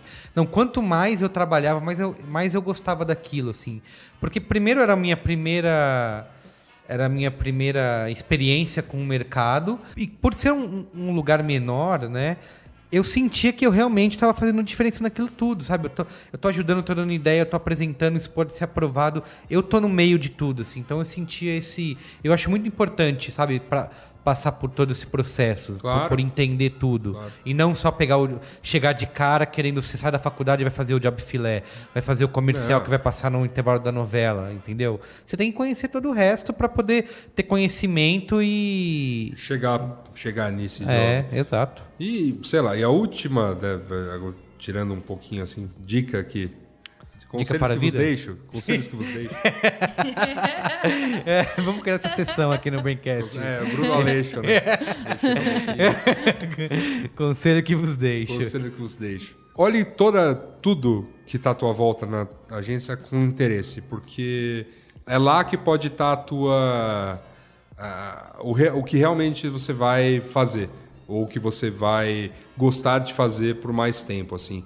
É, eu tinha muito interesse em entender todo o funcionamento da agência, seja ela pequena, grande, como ela, como efetivamente ela ganha dinheiro, como ela me, como ela me, como ela abusa do meu corpinho, sabe? Sim. Como, como rola esse processo tudo mais, porque, pô, me interessava um dia, nem que eu não tivesse negócio relacionado a esse mercado, entender a questão de, de fazer negócio e tudo mais. E entender, até se eu fosse trabalhar com comunicação, como poderia ter um, um tipo de negócio relacionado que efetivamente me desse dinheiro e tal, e que- que as agências pudessem requerer, né? É, e, entender, e assim, a cada, cada agência que eu fui, pô, entendia como, como, como aquele projeto dava dinheiro, como os outros projetos davam dinheiro, Sim. como a coisa circulava, por que, É. que, por que, que ah, existiam grandes degraus de, de salário, Sim. por que, por, por que as coisas funcionavam do jeito Cara, que você falou um funcionavam. ponto essencial, que não é só receber lá o envelope pardo com o seu com a sua função e fazer o que manda. É. É, entender o todo, tudo, né? Pra- tudo. da onde veio pra onde Cara, vai, né? Ser brother das pessoas de outras áreas Sim. te ajuda a sentar e falar, ah, o que, que o atendimento faz mesmo? Ah, tá. O que, que um mídia faz? Porque, né? Sim, sim. Ah, beleza. O que um GP faz? O que, bom, o que a galera da produção? Quais são as figuras? Como que, como que é a hierarquia? Pô, beleza. Obviamente você não vai chegar no, pri- no primeiro dia e sair perguntando tudo isso, né? Senão você vai ser Sim, inconveniente. sim. Observe, né? Processo de, de Se interesse, observação, né? se interesse, fique olhando, ajude, tipo, sai dessa de ah, eu sou de tal área, eu não, Sim. não relo nisso. Cara, senta, é equipe, é trabalho em equipe, pô. Tanto- É, aliás, uma coisa que, assim, o melhor conselho, esqueça job description. Esquece. Esquece. né, Desapega de job aí. description. Você vai fazer o que for preciso. qual- vai fazer o na- que precisa ser feito. Quando, na, na última agência, o que teve de, tipo, de PPT, que foi a criação que matou porque eu tava fudido. E o que teve de peça de criação, que eu acabei dando uma arredondada porque a criação não conseguiu, não entregar o, o todo, né? Então, tipo, ah, Sim. então eu falei, ó, então eu vou entregar um, um feeling aqui, beleza? Os caras olhavam, ah, beleza, toca aí. Muito Pô, bem. acontece, cara, é isso, todo mundo se ajudando e tal. E, tudo com conivência do atendimento, pra, pra não ter surpresa, né? Então é uma equipe. É isso, trabalhar. então. é, conclusão desse Braincast, tenha tesão e... Pense, pense bastante, observe, seja interessado, né?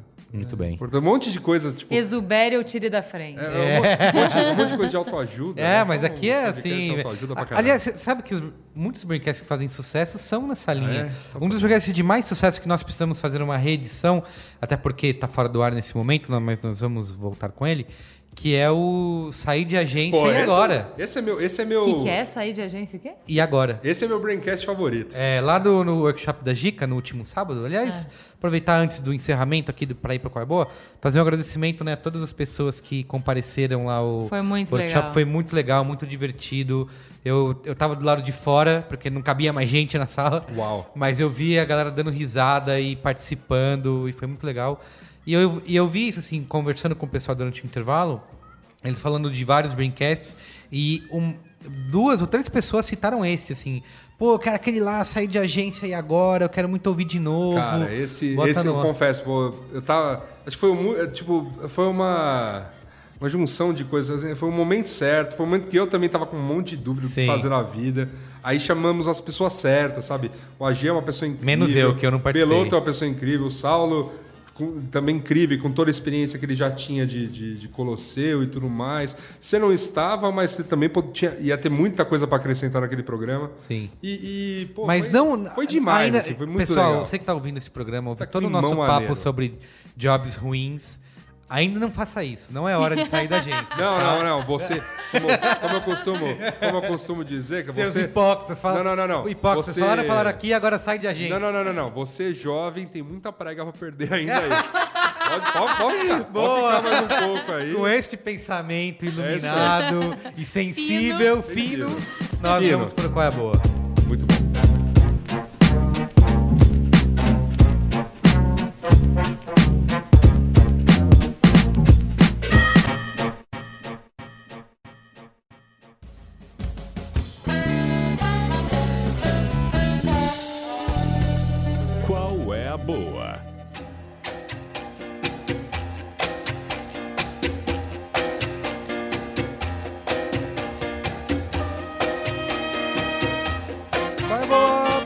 Assuda, comece aí. Qual é a sua boa? Você que passou aí o último mês Último mês? cara? Que história é essa? curtindo a vida doidado. Que isso, cara? Que isso? Né? Bom vivan. Que co- isso? Comendo do bom e do melhor. Olha, não é bem, não é bem assim. Diga cara, lá. Carlos. Mas Qual é a boa? A boa, não, mas eu vou dar essa boa como dica assim. A boa, cara, é curtir essa costa brasileira, que é coisa linda de Deus. É, estive lá no Nordeste, visitei pela primeira vez o Rio Grande do Norte e a Paraíba, veja só. Muito bem. E, e dei um, um pulo aí sim no- na base do Repeteco lá em Porto de Galinhas e Recife. Sempre muito bom para dar uma descansada. Assim, curta esse Brasil, cara. O Brasil é, o Brasil é maravilhoso. Agora o Lucas tá botando um vídeo De do ondas, Ministério do do? Turismo. Existe Ministério do Turismo?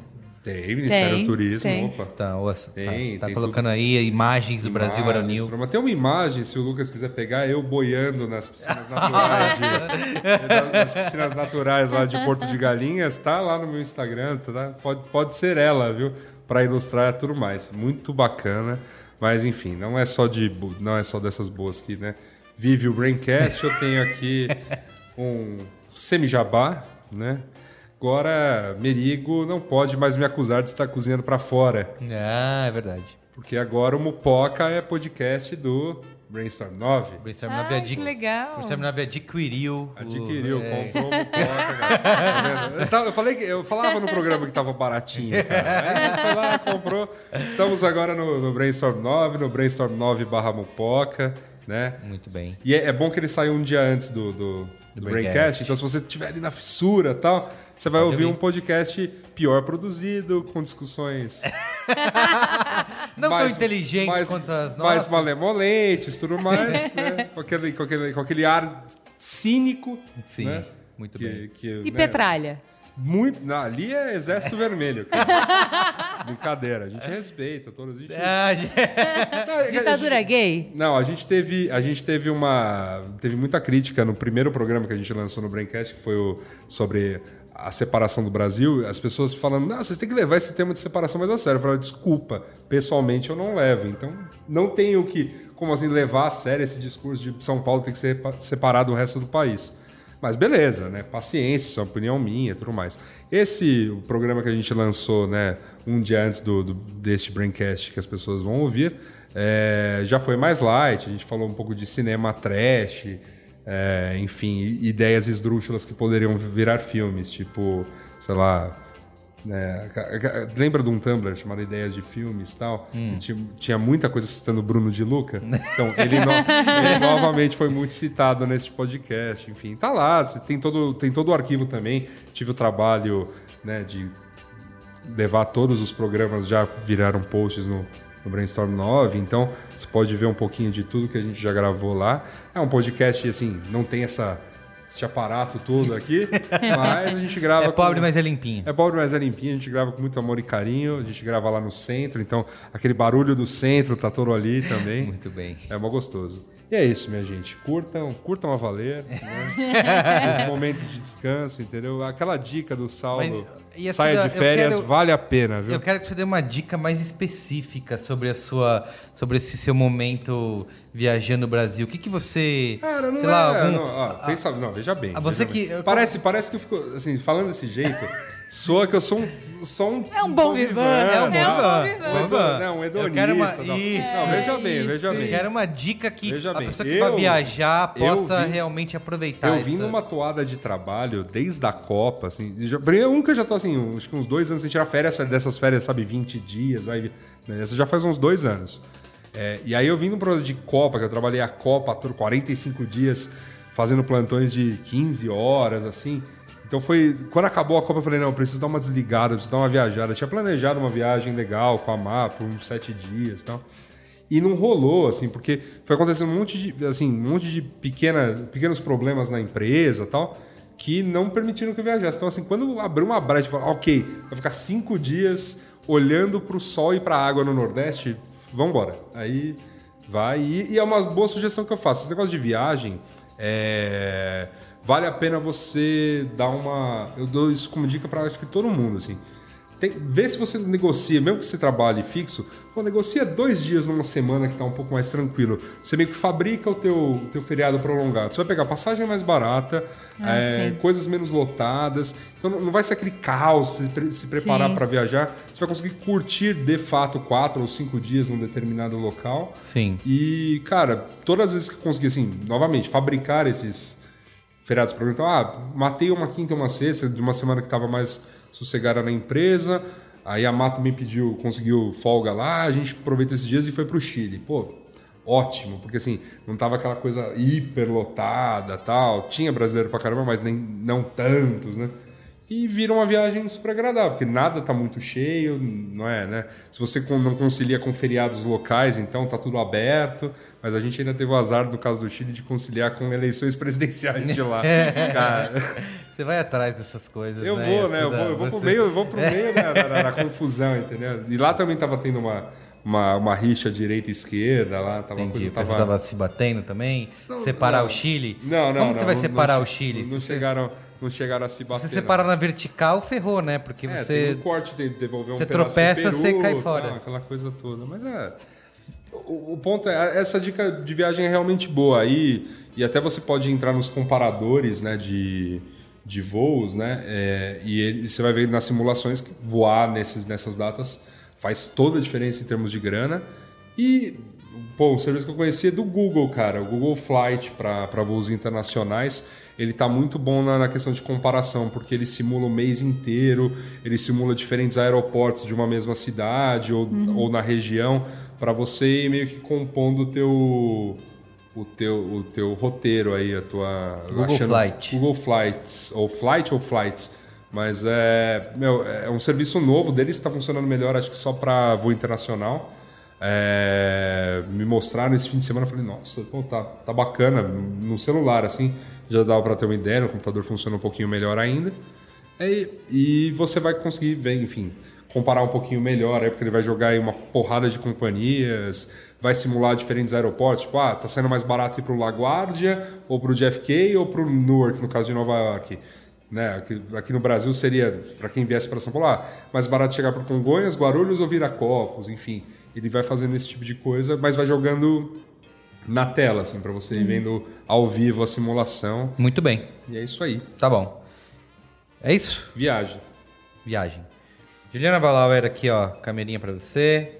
A Vamos minha é uma rapidinha, é uma exposição do Da Vinci que vem pro Sesc, Sesc ou SESI? SESI, SESI. é o SESI lá da Paulista, né? É conhecido como prédio, prédio da Fiesp.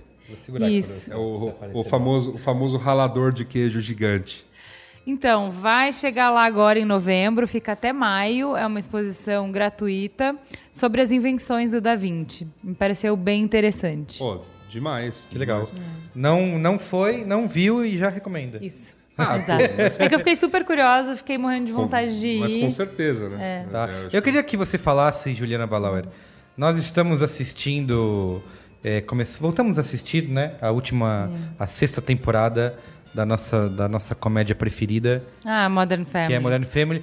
O. Guga Mafra chegou a dizer aqui que não estava tão legal. Eu falei pra ele: lave sua boca antes de falar mal de Modern Family. Concordo, concordo. E nós assisti- assistimos já quantos É episódios? sensacional, acho Seis, que seis. seis episódios, seis. né? Dessa sexta temporada. É. Qual é o seu veredito até agora? Sensacional, ela é ótima sempre.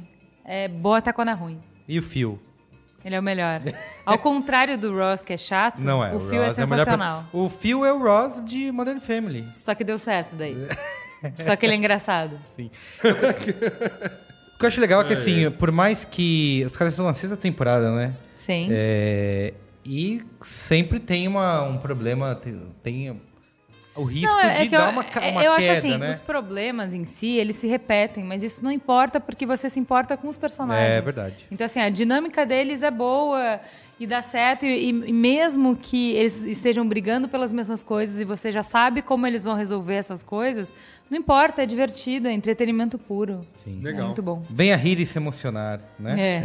É, Muito bem. eu recomendo. Tá. Ó, meu coisa boa, deixa eu botar aqui. Se o Guga desse a dica, talvez Também. fosse cancelado, né? Tem que tomar Ah, é, cuidado não. com essas É, coisas. o- verdade, o Guga não pode é. falar de série, né? Senão. É, eu queria citar aqui e falar um qual é a bosta, Não é qual é a bosta. um qual é a média. A Juliana vai me ajudar aqui, a gente faz uma faixa bônus. Assistimos no fim de semana o Interestelar do nosso amigo Cristóvão Nolão. Nolão. que você conhece e você confia, que fez filmes em sequência. Eu, eu posso, assim, eu me confesso aqui como um, um Nolete, um Nolan Nolan. É, Nolan Beach, Nolan Beach é boa. Você é. Nolanete. É, do tipo assim, cara, ele pode fazer qualquer coisa, sabe? Se ele dirigir um discurso político, eu vou assistir porque eu quero saber. Eu acho que ele é um dos maiores diretores da atualidade, com poucos filmes que ele já fez. Ele já se provou um cara influente, com uma visão. Tem, tem uma carreira boa pela frente aí, o menino, tá? O Tem. menino Cristóvão. E ele fez aí o Interestelar, que é a sua primeira incursão na, num gênero que temos grandes exemplares, né? É, 2001, Edson- é, exatamente, Kubrick, Solaris, o, recentemente o Gravidade também entrou aí nessa lista, que dá no, no gênero de exploração espacial. E assim, o, o Nolan tem esse modo dele de fazer de transformar coisas simples em, em- em coisas grandiosas, né? Fazer grandes cenas e, e tudo é épico. É, ele fez isso com, com a trilogia Batman, ele fez isso com Inception é, e ao mesmo tempo ele tem essa racionalidade, né? De, de explicar, contar por A mais B, assim, mostrar Provar. provar suas teorias. É, ele fez isso muito bem no Inception, que pra mim é, é um filmaço. Eu dei cinco estrelas na época, assisti duas, três, quatro vezes. E ele tentou novamente isso com Interestelar, só que eu acho que dessa vez ele falhou. E não diria miseravelmente, mas falhou bem, assim. Porque apesar dele... Falhou reu- bem. Falhou bem, falhou, falhou bonito. É, apesar dele ter colocado aí. Trouxe vários temas que me são. que eu considero muito interessantes. De, de exploração espacial, conceitos físicos, de física quântica, é, de, em relação ao espaço-tempo. Ele tem tudo isso na mão, só que ele não consegue unir isso de uma forma que seja dramaturgicamente. Posso dizer isso? Pode. Dramaturgicamente interessante. Eu, a comparação que eu faço é: você pode assistir qualquer episódio de Cosmos do- da série com o nosso amigo Nilzão, Neil deGrasse Tyson, e ela é mais interessante, emocionante e marcante do que Interestelar é. Você viu os tweets do Neil hoje? Eu vi, ele, ele, ele gostou do filme, né? É, só que, é, é assim, eu acho que ele tem bons pontos. é, O Interestelar, ele, foi, ele é bastante elogiado por ser Fiel por ser fiel às leis da física, né? Às É, novas teorias, as novas teorias. mais Exato. moderno Obviamente ele tem viagens, mas ao mesmo tempo ele também ele traz ali vários conceitos que são reais, né, que são estudados e tudo. Só que esse é o grande problema, porque virou um, vira uma grande palestra, né? Vira uma grande aula de ciências e ele não consegue te envolver em momento algum. São temas, como eu falei, que eu gosto muito, que eu me interesso, gostaria de estudar, só que não me parece um filme assim. Você assiste aquilo o tempo todo esperando aquele momento de grandiosidade em que aquilo vai te tocar de alguma forma. Mas o é universo é plácido, grandioso. sabe? E ele mostra o universo e, e fim. E ele acha que é o suficiente. Até nisso eu acho que é falho, sabia? Porque uma coisa que me incomodou muito no filme é que ele não te dá uma noção do todo. Assim, você assiste Gravidade, é, o tempo todo você fica em- embasbacado com aquelas cenas, falando, caramba, você tem a noção da dimensão do universo e você se sente sufocado com aquilo. E no Interstellar você não tem, porque o tempo todo é close, é a câmera colada nas coisas, ele repete muito a câmera colada do lado da, de fora da nave, o tempo inteiro aquilo, e você não consegue de fato ter noção da grandiosidade de tudo aquilo que está acontecendo. Isso, isso eu achei bem ruim, assim. Me ajudou a botar, me botar para fora do filme e não entrar naquela história que ele está tentando contar. Eu acho que ele tem outros pontos positivos, que é ele não caiu na ação recorrente de filmes blockbusters, né? Ai, no final é tudo uma grande explosão e correria. Ele não tem isso, né? Ele realmente E é No final é tudo uma por- grande Você pode assistir, cara, a maioria, Correria. dos, a maioria dos filmes hoje de- do cinema, de Hollywood, os grandes blockbusters, é isso. Você tem lá uma primeira hora de, de introdução de personagem, de, de, de universo, de conceitos e tal, e a última hora é explosão, tudo cai, é, grandes mortes e, tudo mais, e correria, e cara- o cara vai sobreviver, vai morrer, não, não, e é isso. Né? Você assiste uma hora de final de filme e o cara precisa concluir com uma, uma, com uma grande explosão. E o Interestelar se beneficia de o Cristóvão não precisar fazer isso, né? Ele conta a história dele e ponto, né? Ele não muda o ritmo para ter ação desenfreada. Só que ao mesmo tempo, cara, não, é, pra mim foi assim, eu não me senti envolvido com aquela história, apesar de me interessar muito por aqueles temas todos, não consegui, não me marcou, sabe? Não é uma coisa que eu vou levar e preciso. E assim, eu digo isso não de uma maneira é, ah, é uma bosta e pronto. Eu queria muito ter gostado, sabe? É um filme. Sim. Eu até eu quero assistir de novo pra saber se eu não tô sendo injusto com tudo isso que eu tô falando. É, eu acho que um pouco. É, eu acho que assim, o meu ponto principal de, da crítica à crítica do Merigo é que o critério dele não é o mesmo para todos os filmes. Então, eu acho que o tadinho do Cristóvão foi vítima do, da expectativa que o Merigo tinha do filme. Pode então, ser, assim, pode ser. o Merigo assistiu um filme pavoroso. Como é que é o nome da- daquele filme do Tom Cruise? Oblivion. Horroroso. Oblivion. Péssimo filme. Roteiro de merda. o Tom Cruise, como sempre, faz um filme só sobre ele. Tom sobre, Cruise- Tom Cruise é muito canastrão, Ele sendo né? ele mesmo. É, tem- assim, e o filme canastrão. inteiro é sobre ele. É, é pavoroso o filme. Termina o filme, é um filme que insulta a tua inteligência o tempo inteiro. O Merigo fala: Eu gostei. Mas como que você gostou? O filme é péssimo. Ah, eu gostei do universo que ele, que ele apresenta. Tem uns carros voando e aquilo era Não, legal, não é então o assim. filme já estava bom.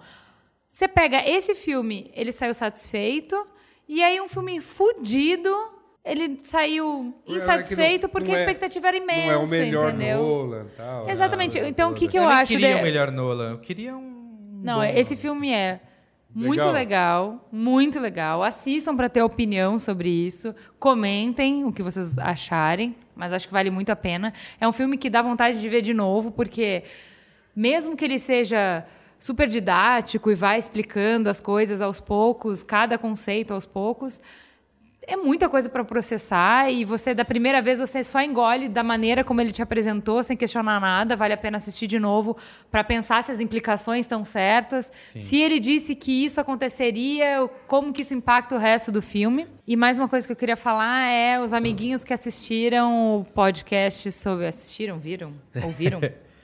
o podcast sobre o teste de Bechdel, por favor, falem comigo no Twitter para me falar qual é a cena desse filme que me fez levantar e gritar no cinema, querer estraçalhar o roteirista. Por favor, amiguinhos. Eu não vou falar aqui para não dar spoiler, mas alguém que assistiu sabe que esse filme tem um assassinato E eu preciso que alguém Bechdel. converse, converse comigo Tem sobre isso. outra coisa que pra mim é muito marcante de, de ser incômodo no filme. Eu sei que o Nolan faz isso, ele fez isso no Inception, mas no Inception funcionou muito bem. É, até porque você tem o papel da Da menina, da né? menina da como que é o nome dela?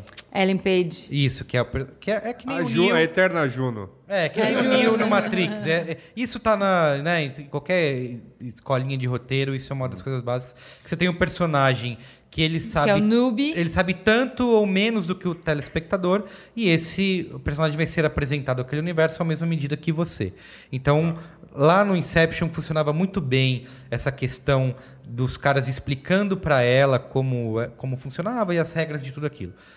No Interestelar, cara, isso é muito irritante, porque é muito verborrágico, assim, o tempo inteiro eles falando, diálogos expositivos e contando. Parece que eles estão lendo um, um livro. E você vê cientistas renomados e estudados discutindo coisas básicas sobre buracos negros, coisas que eles não fariam no dia a dia. Mas eles, como eles precisam apresentar aquilo para o telespectador, eles ficam o tempo inteiro naquele ping-pong, um diálogo, diálogos longos, sabe? Uma coisa extensa, cansativa. Eu não achei cansativo. O Merigo estava muito cansado nesse dia. Talvez se ele assistir em outra circunstância. É, e talvez- ele não talvez ache- fosse É, necessário, realme- né? é- é realmente expositivo, mas como é uma coisa, um assunto interessante, Não, mas você tem- fica. Mas você tem como fazer isso de outras maneiras. Como eu estava conversando hoje com o Higino, jovem, Jovem. sobre o Interestelar, ele falou, ele resumiu. Ah, então o que você está dizendo é que faltou poesia no filme. É isso. Acho que faltou os homens, faltou o Nolan usar um pouco mais de metáfora, um pouco mais de, de poesia para explicar tudo aquilo, em vez de simplesmente ficar lendo conceitos e ideias que ah, tá bom, gente, vamos lá. E aí, o que vocês vão fazer com tudo isso? Sabe? Isso que me incomodou muito, assim. É óbvio, tem o lance da expectativa, eu esperava É, eu muito. acho que sim. Mas, de qualquer Acho maneira. que com tudo isso ele entrega um universo que nenhum filme até então nunca conseguiu mostrar, porque não, realmente calma, ele. Não. Aí você está sendo injusta, porque nós temos. Existe no mundo um filme chamado 2001 Odisseia no Espaço, que faz. Mas não, é mais que nem existiam essas todas essas teorias. Então, Exatamente, por isso que é genial, porque o Kubrick cri- criou tudo isso. O homem não tinha nem visto ainda o, a- o planeta Terra do lado de fora. E o cara imaginou isso no filme, entendeu? Ele fez coisas ali que a gente não tinha ideia. Hoje o Nolan tem muito mais material, é, imagens, nós já colocamos um- uma sonda do tamanho de um Jeep em Marte. E na época o Kubrick não tinha nada disso e o cara fez um, um filme que tem toda essa que é todo experimental e todo cheio de uma conceituação, e ele faz isso de uma maneira muito mais interessante e provocativa do que o Interestelar faz, que é basicamente é, ler é, páginas e páginas de roteiro explicando coisas que ele deveria mostrar e não explicar na- e não falar, na minha humilde opinião. Não sei. Como eu falei, eu quero muito, gostaria muito de ter gostado desse filme e vou assistir de novo para poder cravar. Vai ser duro aguentar três horas de, daquela. Mas tudo bem, eu vou tentar. É isso, Yasuda. Eu deixo, já que é pra deixar um, um comentário final. Eu tava, comentei hoje com o Merigo. Eu li, eu, hoje eu li um texto sensacional de um cara que iria se matar. Ah, sim. E aí ele diz o seguinte: eu ia me matar, então decidi ir ao, ir ao México para comprar drogas para me matar. Aí ele chegou no México, ele pensou assim: bom, já que eu tô aqui, por que não, sei lá, transar com uma prostituta? E aí ele entrou no táxi, o taxista já ofereceu cocaína, e aí levou ele pro puteiro, e aí, enfim. Resumo da história: ele passou duas semanas lá tocando terror, tipo, fez, ele falou, fez vários tipos de orgias, usei tudo que era droga, tomava Viagra que nem MM, beleza. E aí, depois de duas semanas, ele percebeu, bom, a vida não é tão má assim. E tá vivo. E tá vivo, voltou pra casa pra contar essa história no Muito- Reddit, cara. Fica aí, ensinamento, tá vendo? Tipo, nada- Ensinamento pra vida, né? É, não- as Sim. coisas não, não Um precisam recado tá para a ruins, entendeu? juventude. Às vezes você pode achar aí, né? Alguma coisa que, que Faça, divirta, valer, né? faça Mas- tudo valer a Mas pena. por favor, né? Não, não abuse das drogas. Muito bem.